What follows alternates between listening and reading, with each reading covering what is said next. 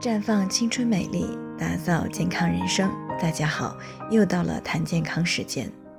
昨天呢，谈到了情绪问题对女性内分泌的影响，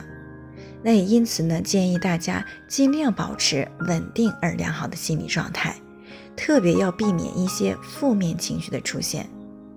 可是有听众朋友就问了，那如果无法控制自己的负面情绪，总是想发脾气、生闷气，该怎么办呢？其实呢，女性天性是敏感的，确实很容易受外在因素的影响而产生负面情绪。那我们这呢，有一位王女士，今年二十七岁了，孩子两岁。自从发现老公在自己孕期出轨以后呢，虽然老公也积极道歉，已和出轨对象断了关系，自己呢在家人的劝导下，也选择原谅了她老公。可是他发现这两年自己总是控制不住自己的脾气，家人哪句说的不对劲了，哪个眼神儿不对了，就想发脾气。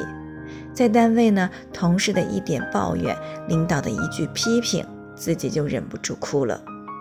他也不知道怎么了，明明之前脾气特别好，挺乐观的一个人，现在完全变了一个人，想问题呢总是往坏的方面想。心里好像总有一团火。其实他的这种情况呢，是肝郁气滞、肝郁化火造成的。在中医上，肝主情志，主疏泄调达。如果受外在因素影响，造成肝气不舒，又得不到疏解，这些情绪郁结于内，便会肝郁化火，忍不住发脾气。其实这也是人体的一种发泄机制，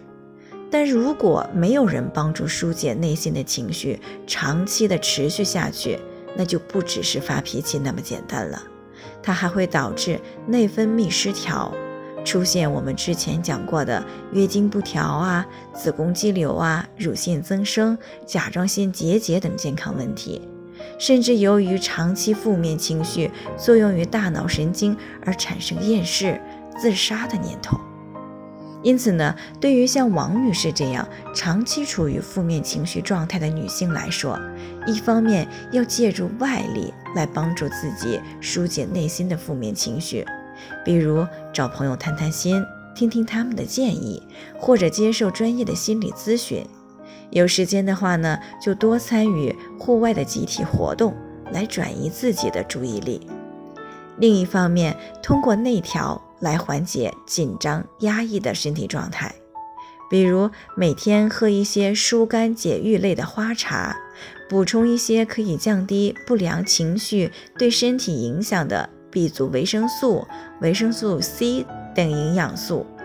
那如果已经出现了月经不调，可以使用非激素类的产品对内分泌进行调理和纠正。在这里呢，我也给大家提个醒。您关注我们的微信公众号“普康好女人”，普黄浦江的普康健康的康，普康好女人。添加关注后，点击健康自测，那么你就可以对自己的身体有一个综合的评判了。健康老师会针对您的情况做一个系统的分析，然后给您指导意见。这个机会还是蛮好的，希望大家能够珍惜。今天的分享呢，就到这里，我们明天再见。